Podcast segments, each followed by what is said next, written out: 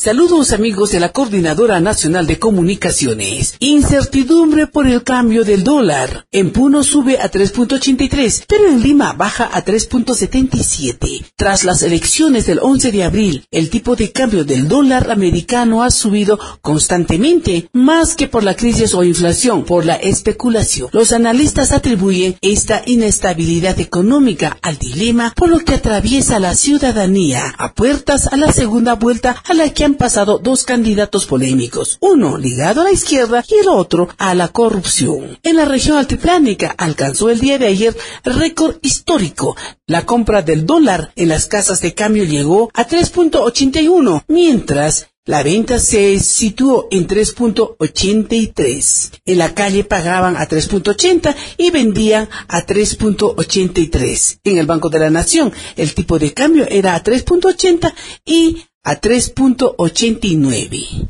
Desde la decana Radio Juliaca les informó Guadalupe Pasa para la Coordinadora Nacional de Comunicaciones.